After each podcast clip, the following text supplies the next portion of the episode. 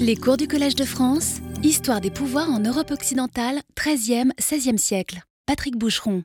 Parcourant la ville dévastée par l'épidémie, croyant y voir à chaque coin de rue la peste chevauchant sa monture, ad cavallo la moria, Machiavel se faisait, vous vous en souvenez la semaine dernière, arpenteur du désastre. Nous l'avons suivi en tentant de voir euh, avec lui ce que serait le temps d'après, ou plutôt depuis la peste. Une peste dont on se souvient, mais que l'on ne raconte pas. Elle a tout changé, plus rien n'est comme avant, tout a dissimile et, et divers, mais comment saurons-nous distinguer ce qui a vraiment changé? Dans sa fameuse conférence du 28 janvier 1919 sur la profession et la vocation de politique, Max Weber définissait ainsi cette lucidité propre à ceux qui savent voir le temps. Leidenschaft und Augenmaß, la passion et le coup d'œil, simultanément. De l'une et de l'autre, Machiavel était pourvu au plus haut point, et ce qu'il avait vraiment vu, dans le spectacle désolant de jeunes filles endeuillées, n'était pas seulement l'occasion un peu vile d'abuser de la faiblesse des affligés, mais la possibilité de traverser avec elles l'écran de la mort, de discerner dans le passé ce pli du temps où le futur nous attend. C'est ainsi, du moins, euh, que j'avais tenté, ultimement et charitablement, de sauver la chute du texte de Machiavel. Un texte, par ailleurs, extraordinairement puissant sur le fait que la peste met en accusation le temps lui-même, en faisant disparaître le passé, une chute. C'est bien de cela dont il s'agit, puisque son intérêt historique est aussi de rendre sensible la déchéance littéraire de la communauté des devisants, qui, chez Bocca, c'était plutôt des devisantes, des jeunes femmes libres et fortes qui savaient l'art de réagencer le temps par l'ordonnancement des voix. Un art, oui, parce que c'est à la fois un art de dire et un art d'aimer, une manière de sauver le temps et de se sauver soi-même. Mais voilà, ce morceau sensuel, triste, qui sent le vieillard et l'effort, pour le dire comme Michelet, où Machiavel se trouve plus Gainsbourg que Gainsbourg, pour le dire comme un homme de ma génération, il m'a semblé qu'il pouvait être malgré tout éclairé par l'étincelle de ce regard éternellement jeune, parce qu'il brûle encore du désir de voir la possibilité voir la possibilité. J'avais commencé et achevé ainsi par cette phrase de Kierkegaard citée par Ernst Bloch en suggérant que cet auteur, Bloch, pas Kierkegaard, pouvait bien être notre nouveau compagnon de voyage. Mort à 92 ans, après une vie entière d'exil, de solitude, d'incompréhension, de destruction, mais sans avoir jamais renoncé à son principe, le principe espérance, il a fortifié ce qu'il appelait le savoir d'espérer, en ne se laissant, lassant pas de dresser contre les catastrophes ces barricades de papier que furent ses livres. Souvenez-vous de Machiavel rasant les murs de Florence, muni de ses poudres, de ses onguents, de ses colifichets, qui n'étaient, ironise-t-il, que des cuirasses de papier, corazze di mais quand l'heure est vraiment grave, Savez-vous le moyen de se protéger autrement? Ernst Bloch est ce témoin du futur dont parle si bien Pierre Bouretz, qui incarne la figure la plus authentique du survivant. Dans son dernier livre, Imaginer recommencer, ce qui nous soulève, tome 2, Georges Didier Huberman chemine lui aussi et fort longuement en compagnie d'Ernst Bloch, et notamment de ce livre difficile, âpre, somptueux, Héritage de ce temps, qui est sans doute le chef-d'œuvre de la pensée antifasciste. Il vaut la peine d'être relu aujourd'hui. Nous sommes en 1935, Ernst Bloch est à Zurich, en exil. Il se pose évidemment la question comment en est-on arrivé là? Il décrit comme personne le passage de ce qu'il nomme la distraction c'est-à-dire l'accès à la culture de ce que Krakauer appelle les employés, la petite bourgeoisie intellectuelle qui produit la destruction de toute communauté de vie avec le peuple ouvrier de la, euh, distraction donc à l'enivrement. Parce que, comme le montre d'ailleurs Christian Ingrao, les nazis se droguaient à l'idéal. Et en particulier en ressaisissant la fièvre millénariste de Thomas Munzer, qui est entraînante, mais qui est aussi faillée. Et c'est ce que Bloch appelle la non-contemporanéité. Tous ne sont pas présents dans le même temps. Des temps plus anciens que ceux d'aujourd'hui continuent à vivre dans des conditions plus récentes. Cette discordance des temps, je veux dire cette hétérogénéité du temps à lui-même, dément ce qu'il peut y avoir de, de compact, d'impérieux dans la notion de régime d'historicité. Alors certes, la description par Machiavel d'un présent omniprésent. Le présent est une offense, le futur est une menace, écrit-il. Et aujourd'hui mange hier, ajoute, vous vous en souvenez, Christophe Bataille. Cette description, elle correspond, c'est vrai, à ce que François Hartog appelle le présentisme. Mais un présentisme hors d'âge, ou sorti de ses gonds, ou en tout cas déplacé dans un siècle où il n'a théoriquement pas encore cours.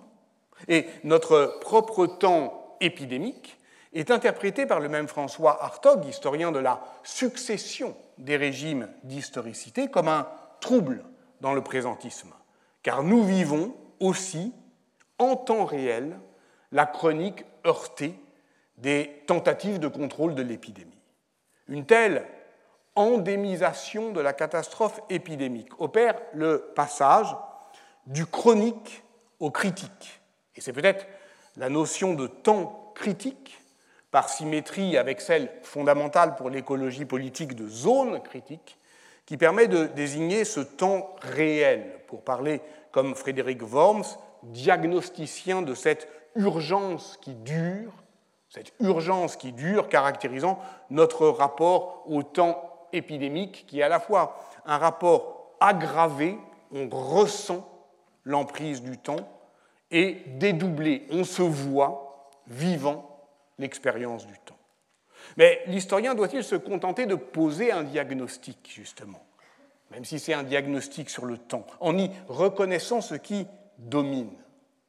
Si je cite tant, et peut-être trop, Georges Didier Huberman, c'est que nous partageons, lui et moi, ce doute et cette inquiétude, puisque, en tant qu'historien des pouvoirs, je tâche ici même, et cela a été le cas des deux ans de cours sur les inventions du politique et la notion d'expérience et d'expérimentation au Moyen Âge, je tâche donc de ne pas simplement m'intéresser à ce qui règne, à ce qui commande à l'ordre du temps.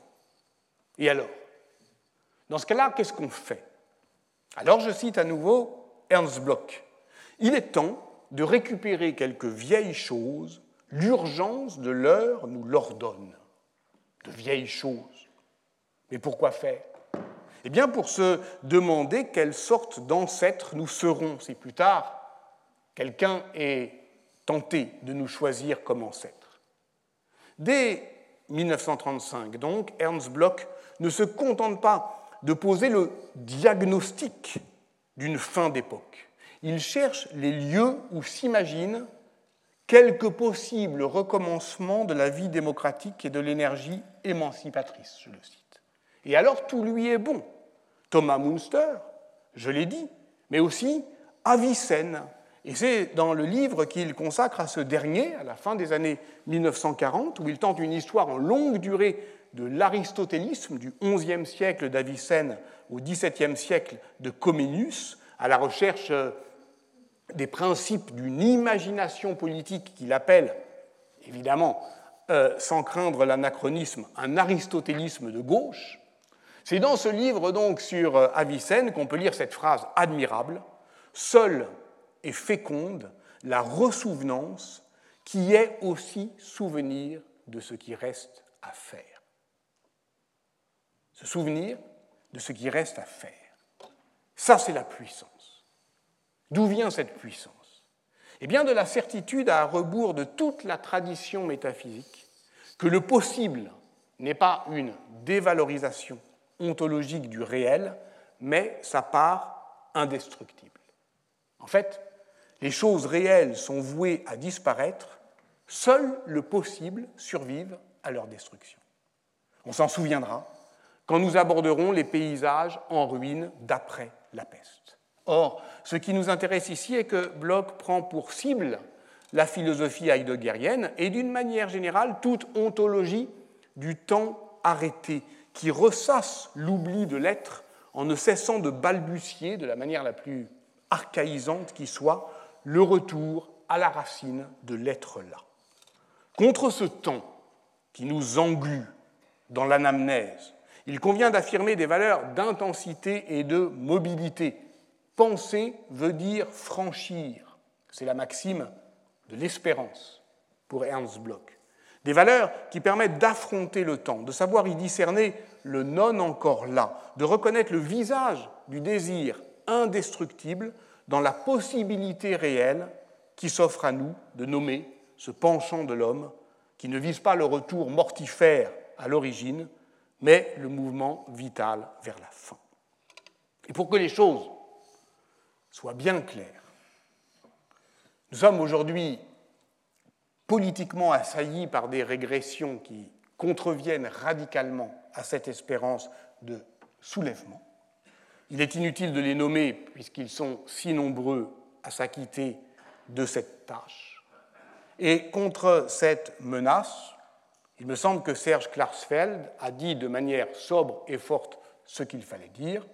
Je le cite L'extrême droite ne ramène jamais aucun passé glorieux, elle amène toujours de grandes catastrophes et de grandes souffrances. Je ne dis pas qu'il suffit de dire ainsi, je dis que c'est une réfutation historiquement suffisante et qu'il est grand temps désormais de ne pas dilapider inutilement son énergie tel projet politique ne se conteste pas, il se combat.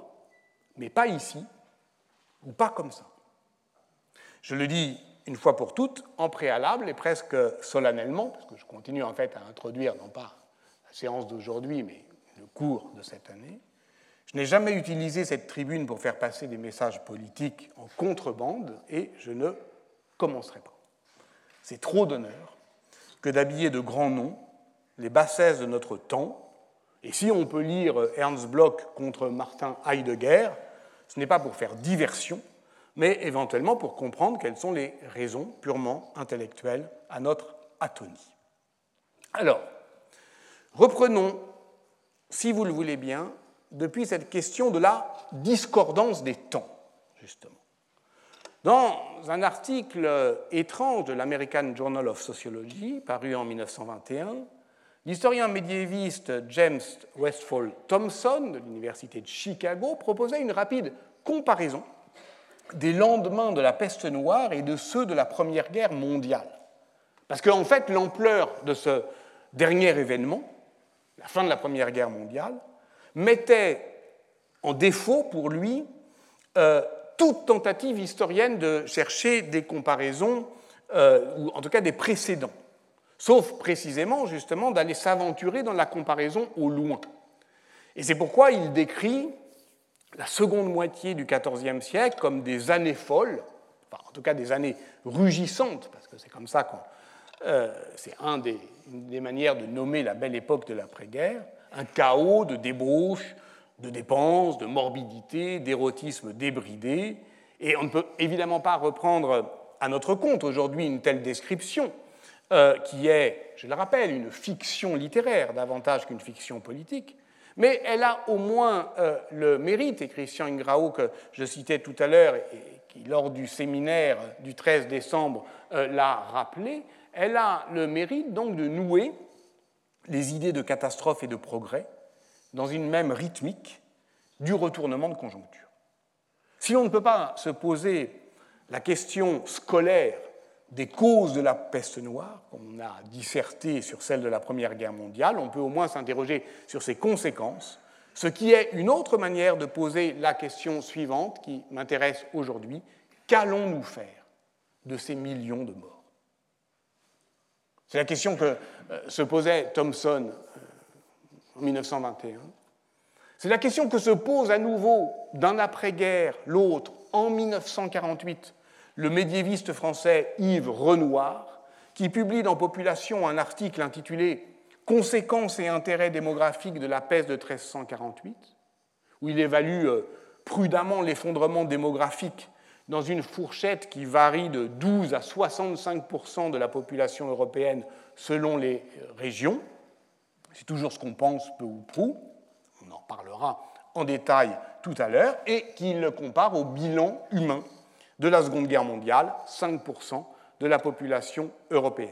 Par ailleurs, la tonalité de l'article est bien plus sombre que celui de 1921, même si plane toujours sur lui cet euh, imaginaire politique d'une désorganisation des mœurs vaguement érotisées. Il euh, espère dans la paix des nations, puisque la peste aurait momentanément arrêté les guerres. Il redoute, je le cite, l'ébranlement des structures de la société, l'exaspération des luttes sociales. Ainsi, ajoute-t-il prudemment, qu'un ébranlement psychique et moral dont les caractères particuliers sont, eux, variables et imprévisibles. On se souvient des bancs d'école de notre enfance et des leçons sur l'Europe au lendemain de la guerre, première ou seconde. Elles commençaient invariablement par le bilan humain. Dire le nombre de morts, c'est évaluer abstraitement l'ampleur de la catastrophe. Et parfois, le nombre seul suffit à accuser. Je ne prends qu'un seul exemple dans l'actualité euh, littéraire.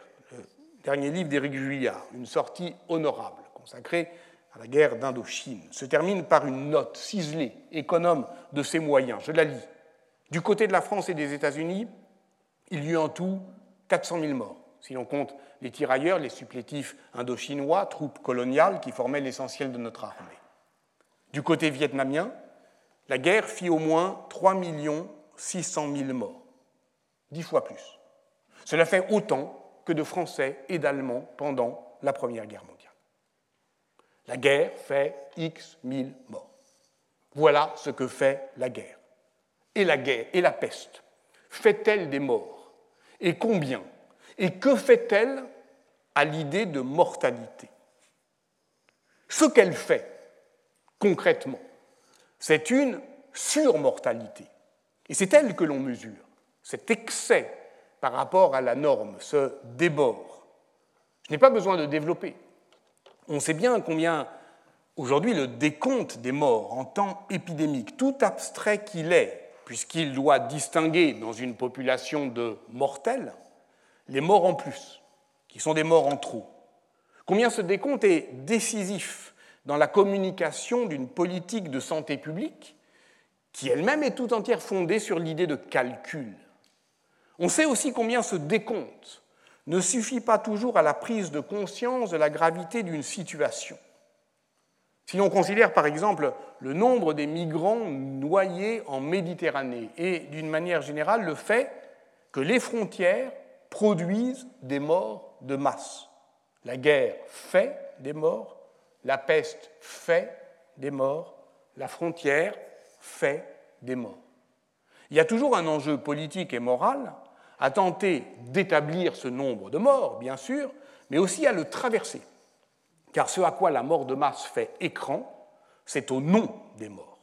D'où la nécessité de passer du bilan au mémorial en tentant, c'est ce que fait magnifiquement Marie Connet dans son dernier livre Des îles, de restituer aux morts leur nom, leur visage, leur récit de vie. On sait tout ça. Et l'on sait même qu'il ne suffit pas de dénombrer et de raconter les morts, de les compter, C-O-M-P-T, et de les compter, C-O-N, pour les envisager. C'est ce qu'a montré le psychanalyste Pierre Fédida, qui institue ultimement le rêve comme dernier repos des défunts. Ce qu'il a appelé l'œuvre de sépulture est le fait pour l'endeuillé de réserver aux morts un lieu psychique dans ses pensées, dans ses songes. On peut appeler fantôme cette restitution fantasmée de l'être perdu. Mais alors le fantôme n'est pas de même nature que ce revenant qui viendra hanter les vivants. Non, ce sont ces fantômes-là, ou disons ces fantasmes, que visite Machiavel dans le texte dont on parlait la semaine dernière, dont la sèche notation des histoires florentines désignerait l'après, comme la note de Vuillard. Après la peste noire, on compte les morts. Mais c'est quand après Et jusqu'à quand on compte? C'est ça la question d'aujourd'hui. Je cite à nouveau. Durant cette période eut lieu la peste mémorable, si éloquemment évoquée par Boccace, qui fit plus de 96 000 morts. D'où vient ce chiffre? Très probablement de Boccace, justement. On lit dans le Décameron, à la toute fin de la fameuse description de la peste de Florence, qui se situe, je le rappelle, non pas dans le prologue, mais dans l'introduction de la première journée, on lit cet ultime paragraphe qui commence par Que peut-on dire de plus? Avant le suivant, qui prend définitivement congé de l'horrible commencement sur l'air du Moi-même, je répugne à remuer plus longtemps tant de misère. C'est pourquoi résolu désormais à passer sous silence celles d'entre elles qui peuvent être omises sans inconvénient, etc. Donc, c'est dans cet ultime passage, dis-je, entre le que dire de plus et le je n'en dirai pas plus, qu'intervient le nombre des morts.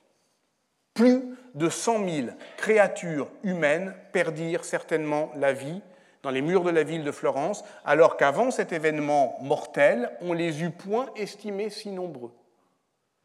Écoutez, cette estimation se donne elle-même à lire comme une exagération.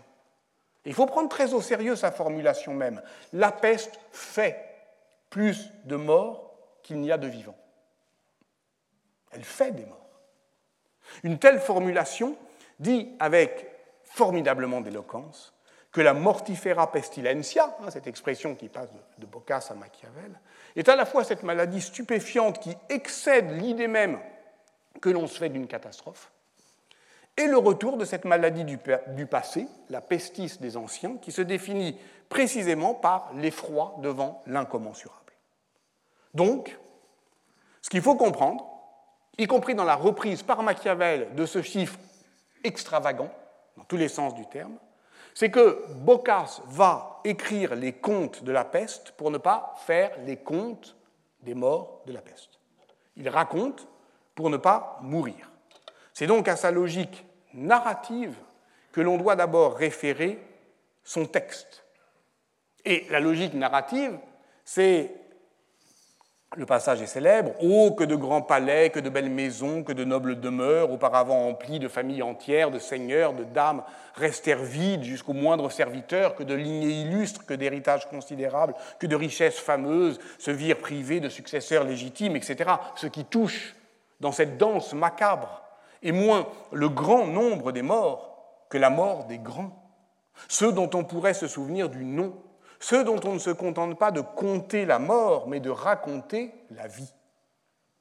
Voilà pourquoi on doit interroger l'apparente indifférence des sources, pas seulement européennes, à l'épidémie de peste, à la nature textuelle de la documentation narrative. C'est vrai euh, des sources chinoises, on l'avait vu euh, euh, l'année dernière, c'est vrai largement des récits et chroniques d'Inde du Nord, dont d'Inde du Sud, pardon, du Sud, dont les travaux de Velcheru Narayana Rao, David Schumann et Sanjay Subramaniam nous invitent à considérer la diversité des textures du temps, ce qu'on appelle par exemple l'historiographie Karanam en Telugu, qui consigne le souvenir des rois dans la récitation rituelle d'un passé remémoré, elle est toujours passée au crible de l'adoption par ses souverains des principes Karanam eux-mêmes. Donc il suffit qu'ils échappent à cette norme morale ou à la mort épidémique, parce qu'il n'y a pas beaucoup de rois qui meurent quand même de la peste, hein, même, en Europe, hein, pour que celle-ci ne laisse, ne garde aucune trace euh, de euh, l'épidémie. Est-ce à dire, et c'est vrai aussi d'une certaine manière des sources euh, éthiopiennes, est-ce à dire que les sources narratives ne peuvent documenter que leur propre narrativité? De la même manière que les comptabilités, par exemple, ne nous informaient que sur euh, euh, la manière de compter. Alors non, bien entendu. on se souvient d'un compte-rendu particulièrement féroce euh, de euh, Lucien Fèvre, euh, qui prenait pour cible en 1934 l'ouvrage érudit de Henri Jasmin sur la Chambre des comptes à Paris au XVe siècle, et tout à son combat pour la nouvelle histoire, il reprochait à cet honorable chartiste l'idée saugrenue d'utiliser ces admirables archives pour faire l'histoire positive d'une institution, alors que, évidemment, dit Lucien Fèvre, les archives de la Chambre des comptes au XVe siècle permettent d'abord de répondre à cette question comment on comptait au XVe siècle? Et pourquoi en ce temps il est exceptionnel qu'une addition soit exacte? Je le cite. C'est un euh, compte-rendu euh, très célèbre, très cruel, très injuste. On sait que c'est au prix de ces injustices, à la faveur de ces crimes rituels, que s'imposent les avant-gardes, mais on sait aujourd'hui également que l'histoire des comptabilités, si elle doit être attentive aux, procédures, aux techniques cognitives, à la culture du chiffre, ne peuvent pas non plus s'en contenter, que c'est au filtre de cette méthode qu'on aboutit quand même à des résultats. Parce que l'histoire de la mesure, l'histoire de la quantification, outre qu'elle réévalue globalement les rationalités pratiques des acteurs du Moyen Âge, elle approche aussi ce que Jean-Claude Perrault, pionnier de l'histoire intellectuelle de l'économie politique, grand historien euh, récemment euh, euh, disparu, appelait une histoire concrète de l'abstraction. Comme l'a montré Alfred Crosby dans son histoire de la quantification en Europe occidentale, cette intrusion de la quantité mesurable n'est pas seulement due à ce que Jacques Le Goff appelait l'ambiance de calcul, c'est-à-dire ce qui imprègne les euh, milieux marchands des grandes villes, mais à toute une série de mutations cognitives dans les années 1275-1325 euh, qui affectent à la fois euh, la technique de la comptabilité à partie double, la notation musicale, la mesure du temps par les horloges mécaniques, la représentation cartographique, le système figuratif, l'idée au fond que le monde deviendrait une marchandise. En tout cas, pourrait être mesuré par des quantités sans qualité, pour le dire comme Aristote, puisque c'est Walter Burley, théologien à Oxford au XIVe siècle, qui l'affirmait, tout ce qui est vendable devient par la même mesurable. Je prends qu'un seul exemple, cette manière de, faire une histoire euh, concrète de l'abstraction, en s'éloignant toujours un peu des sources européennes euh, vers lesquels on, reviendra tout à l'heure.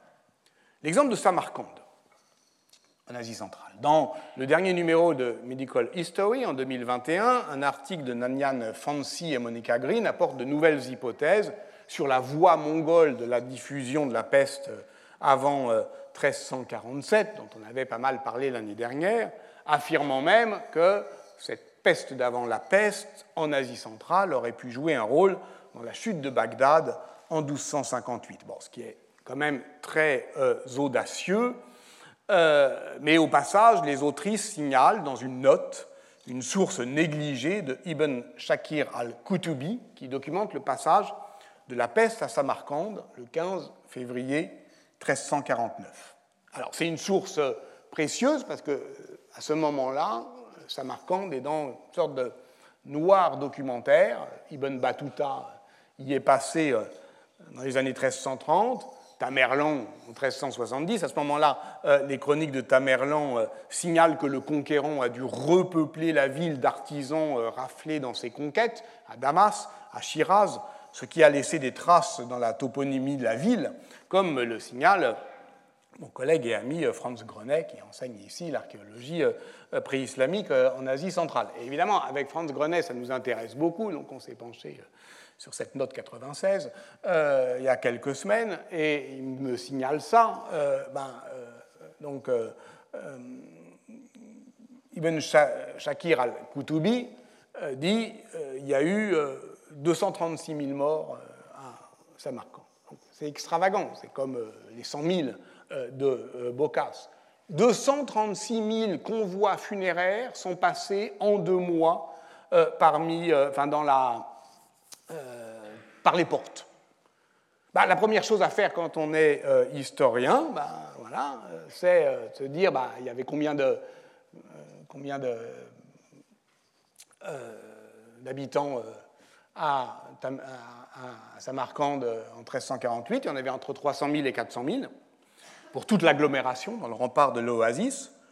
Euh, donc 230 000, c'est énorme, mais à peu près, ah, c'est les chiffres maximum de l'Europe. Hein, voilà. Est-ce que c'est possible de compter 236 000 convois funéraires en deux mois? Ben oui, parce que si on se souvient que le rempart a huit portes, ça fait une moyenne de 650 passages par jour. Ça peut être compté par des gardes. Donc ce n'est pas absurde. Et contrairement à une... Et globalement, la tendance, c'est quand même plutôt de prendre plus, plus, au sérieux les sources médiévales. Parce que contrairement à une idée tenace, il y a bien une pensée médiévale de la population qui rend possible la mesure de la multitude.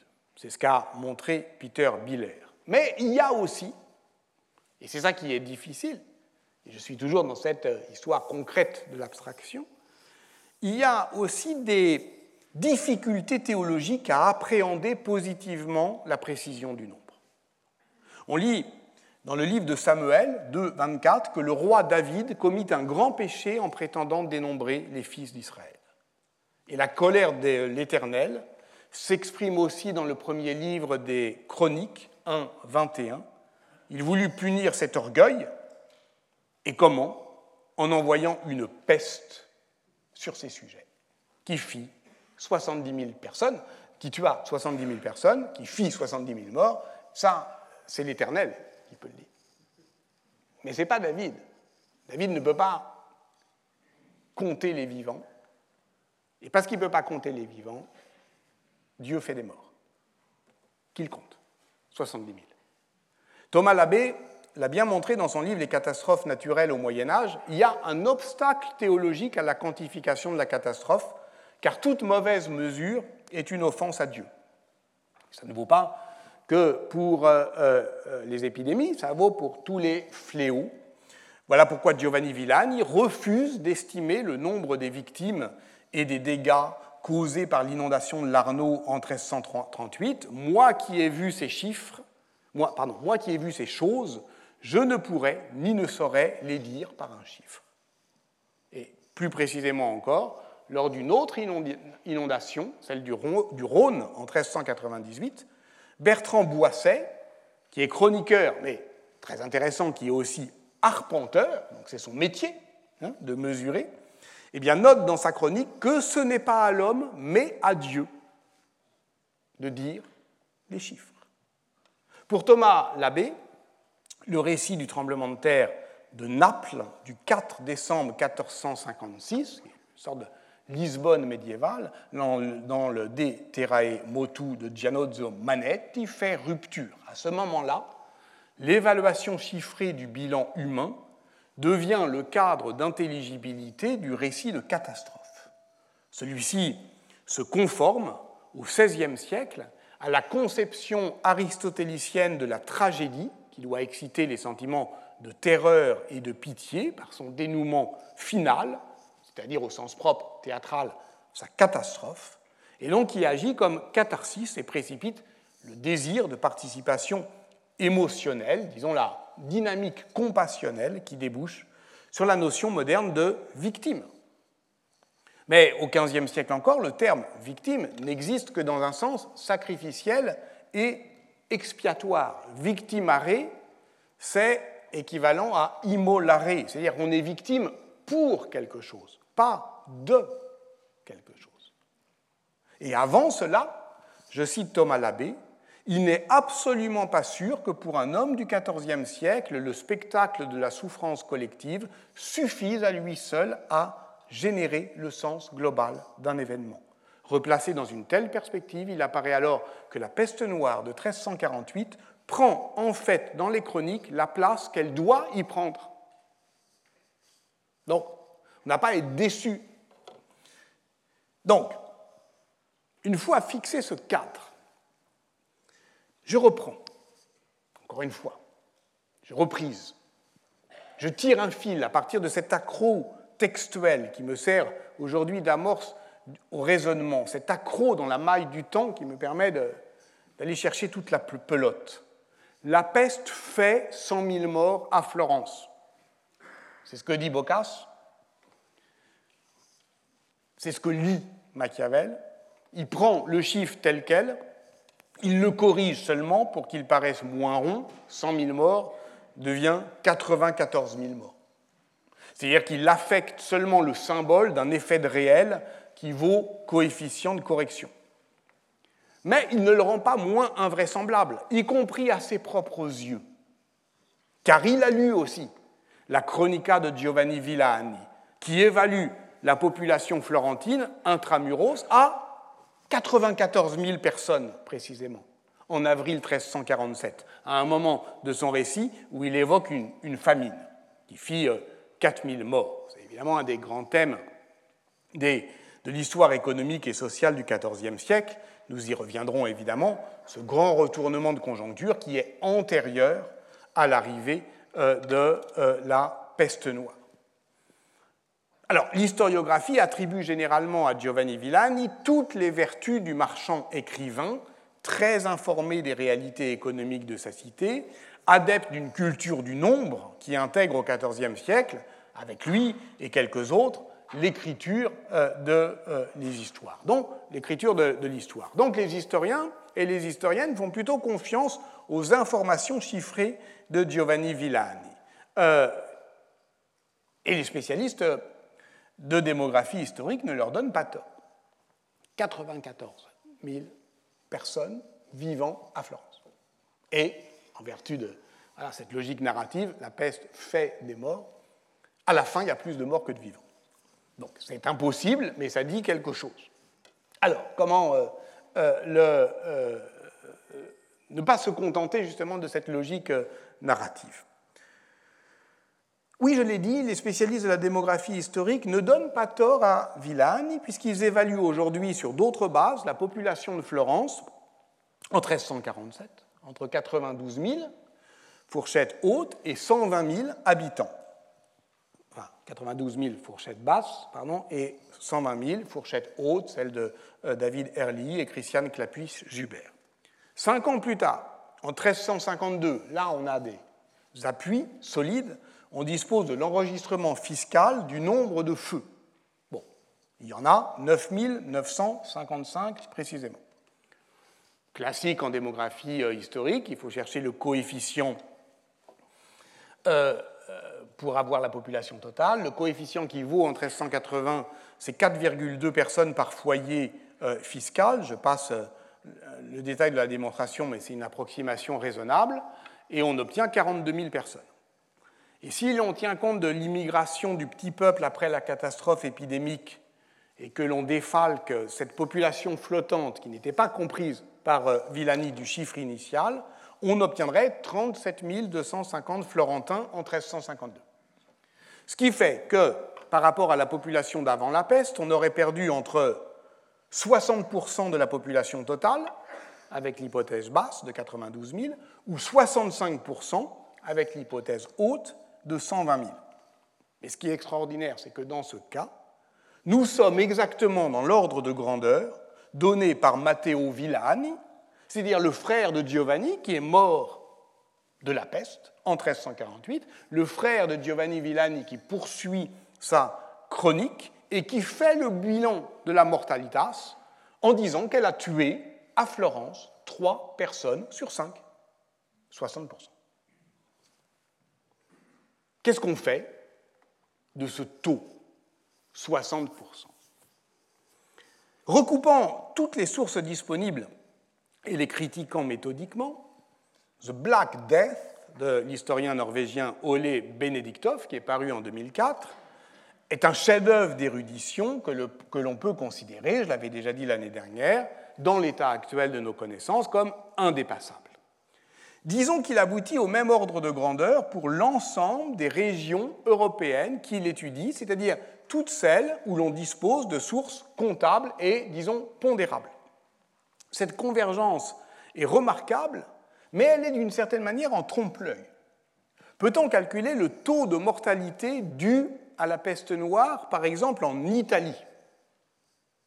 On dira que il y a effectivement, et de manière assez sûre, vous l'avez vu, 60% de morts observés à Florence, que c'est un maximum pour la Toscane, que là où c'est documenté à Sienne, à Prato, à San Gimignano, on est plus près de 50%, et qu'on a 62,5% de euh, euh, mortalité en Piémont, mais là où les sources disponibles et exploitables sont uniquement une série de petites communautés rurales.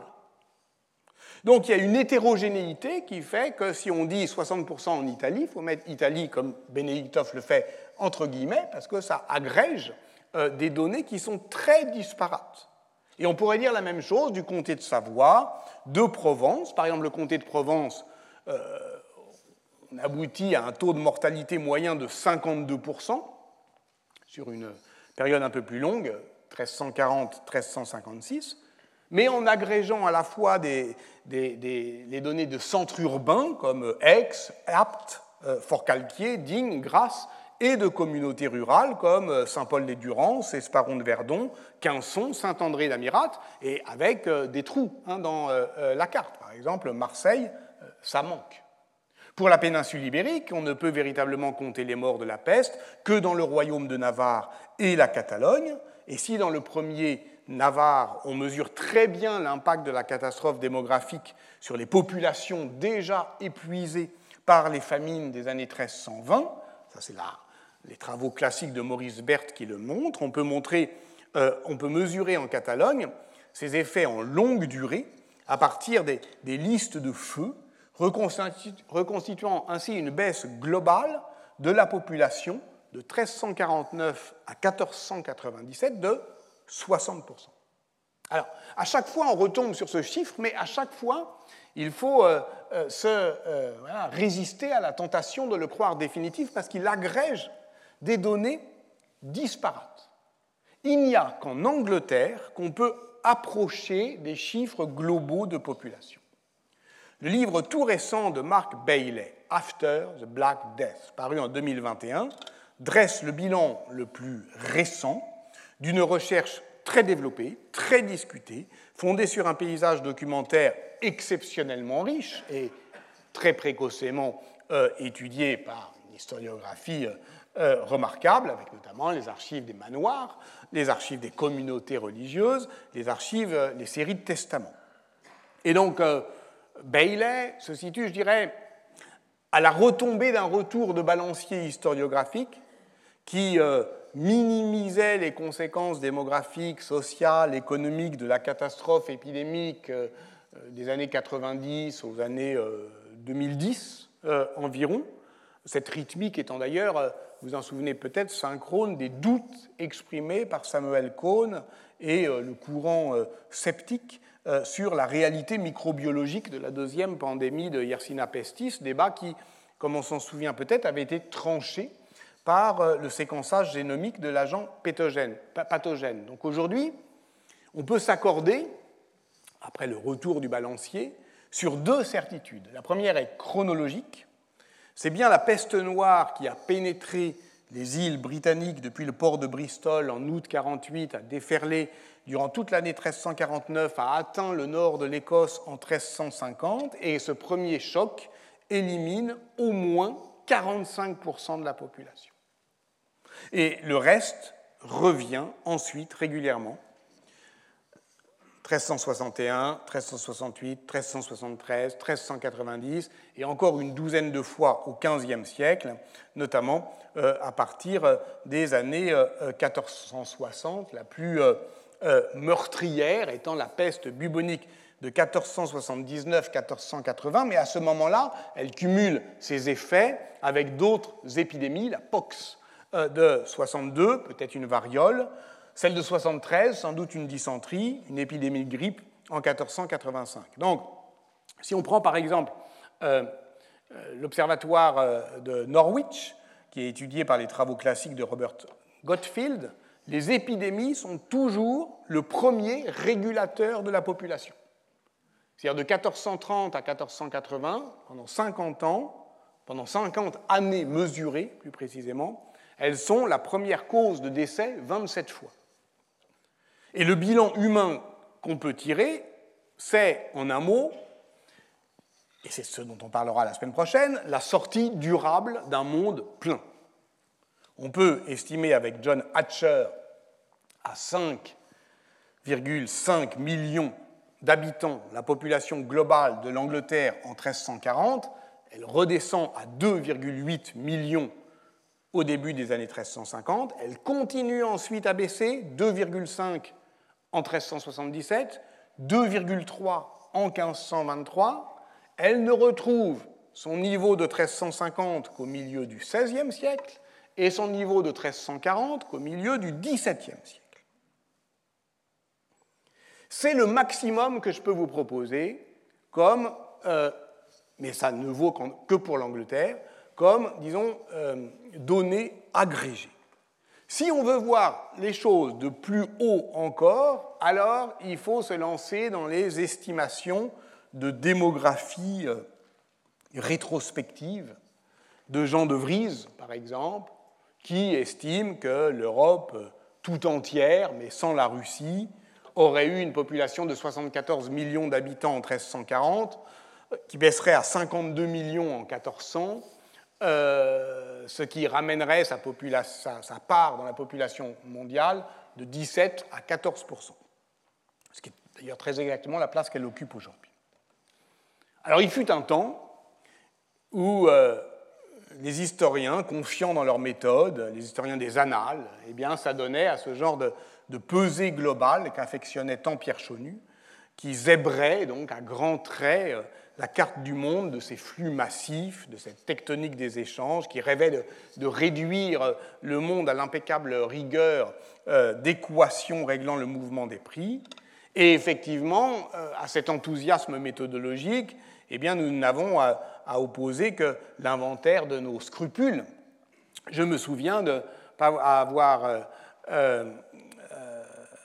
lorsque je, dirigeais l'histoire mondiale de, l'histoire pardon, du monde au XVe siècle, en 2009, personne n'avait voulu euh, écrire euh, euh, le chapitre démographique. Personne n'osait, parmi les historiennes et les historiens, faire cette pesée globale de, de, voilà, de la population en, au XVe siècle. Alors, je m'y étais essayé dans l'introduction en faisant remarquer que du point de vue méthodologique, du fait, je l'ai dit, de l'ancienneté, de la technicité de l'état administratif, de, euh, l'état de l'historiographie et du paysage documentaire, euh, il n'y avait pas plus favorisé que l'Angleterre comme situation où on pouvait faire ça.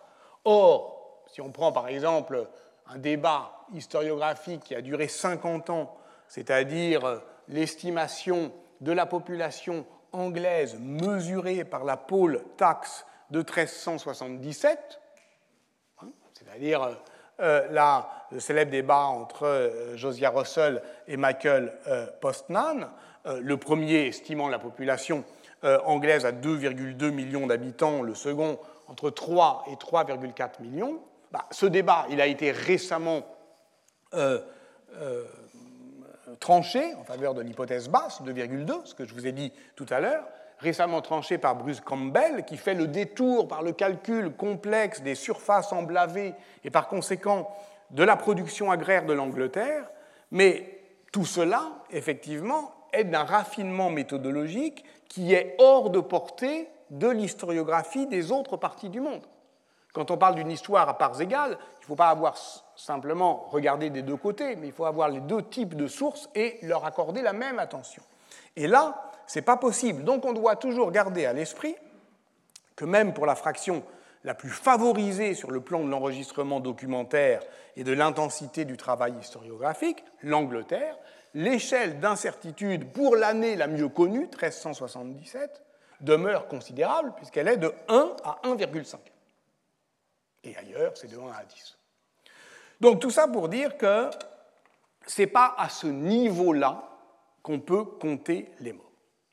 Alors on peut dire, bah, euh, on va le faire euh, au niveau euh, d'une paroisse, de Givry.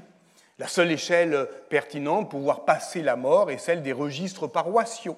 Alors nous avions évoqué effectivement l'année dernière le fameux registre des sépultures et mariages de Givry, il en existe un autre pour la paroisse urbaine de, Saint-Nizier, à Lyon, publié en 1912, étudié par Jean-Noël Biraben.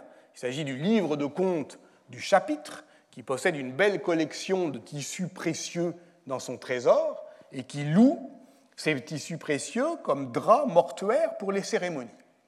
Comme ils sont malins, en octobre 1338, un acte capitulaire rend même obligatoire la location de ces, droits, ces draps, qui deviennent une source importante de revenus. Alors on a deux euh, chanoines, Aimant euh, Mégissier et Jean de Fabricis, qui tiennent les comptes d'avril 1346 à juin 1348. Ils meurent tous les deux de la peste en, euh, en août 1348. Et donc on peut documenter le début de l'épidémie foudroyant, qui emporte peut-être 30% de la population en deux mois. Alors, la question, c'est de savoir euh, si on ne peut pas occuper euh, un entre-deux de l'interprétation. Je l'ai dit, je le répète, le taux moyen de 60%, même s'il se retrouve souvent et à plusieurs échelles, n'a pas de sens. D'après la synthèse de Mark Bailey, les taux locaux de mortalité varient de 19 à 80%. Or, ce qui est très intéressant, c'est qu'on ne racontait pas différemment l'histoire au XIVe siècle. Je reviens maintenant à mes sources narratives, et même des sources modestes. Petite chronique de Saint-Aubin d'Angers, modeste euh, euh, monastère. Ça décrit très bien cette hétérogénéité. En l'année 1349, la huitième du pontificat de Clément VI et la 26e de l'épiscopat de Foulques de Matelfond, évêque d'Angers, Philippe de Valois étant roi de France et Jean Patati Patata, nanana, Pierre Bonneau, alors abbé de Saint-Aubin, célèbre docteur en décret, qui avait été d'abord moine du nouveau meurt. Les moines, la moitié sont morts. Hein.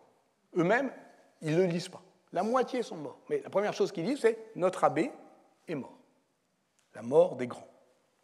Il régnait alors une grande mortalité de celle que les médecins appellent épidémie. Elle parcourut tout l'univers, mais ne sévit pas également dans tous les pays, car il ne resta dans quelques contrées que la dixième partie des hommes, dans d'autres la sixième, dans d'autres il en mourut le tiers, dans d'autres le quart. On ne saurait mieux dire. Les chroniqueurs donnent des nombres de morts, mais parfois, et plus souvent qu'on le croit, des taux de mortalité qui varient effectivement de 30 à 80% Ce sont donc des proportions qui sont exprimées. Tertia, pars, defecit, lit-on pour Padoue dans le Liber Regiminum Padoe. Cinq personnes sur six à 30, d'après Giovanni da Parma.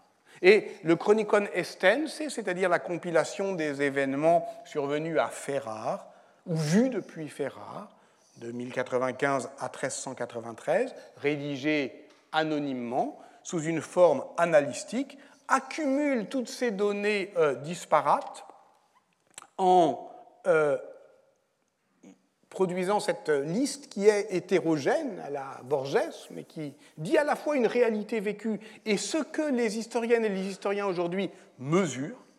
Neuf personnes sur dix sont mortes à Constantinople, il y a eu 530 000 morts en Sicile, particulièrement à Messine. On compte 40 000 morts de la peste à Gênes.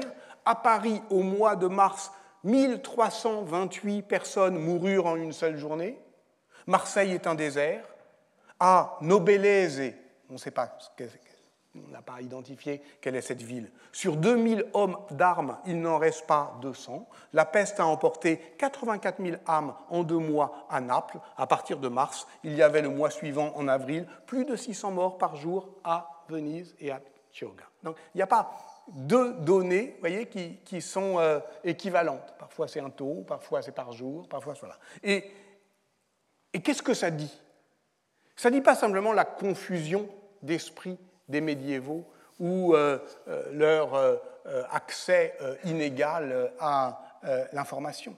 Ça dit quelque chose de profondément juste sur la propagation de la peste en Eurasie, qui n'est ni continue ni homogène, et qu'il est trompeur de dresser des cartes de diffusion zébrées de grandes flèches, emplies de vastes aires colorées. On l'avait dit l'année dernière, cette diffusion elle s'étoile davantage qu'elle ne s'étale, elle s'étiole parfois en marge, sans qu'il soit toujours nécessaire aux historiens de vouloir à tout prix combler les blancs de la carte, la Bohème, le Béarn, parce que, précisément comprenant mieux la nature biologique et environnementale de ces modes de diffusion, eh bien, contrairement par exemple à euh, la rougeole ou la tuberculose, par exemple, euh, qui, euh, qui, a une continuité de propagation de corps humains en corps humain, donc avec une vitesse relativement régulière. Ce qui caractérise effectivement les modes de propagation de Yersinia pestis, c'est une réplication de micro de micro-événements dans des milieux de plus en plus loin du foyer initial, ou avec euh, des saccades comme ça qui sont dues notamment au rythme toujours décalé du passage de l'épisodie à l'épidémie, et dont on doit calculer aussi ce temps que prend le saut d'espèces.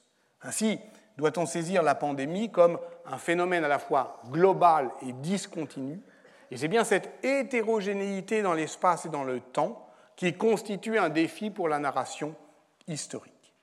Hétérogénéité ne signifiant pas ici distribution aléatoire, il y a bien des, sinon des règles, du moins des régularités.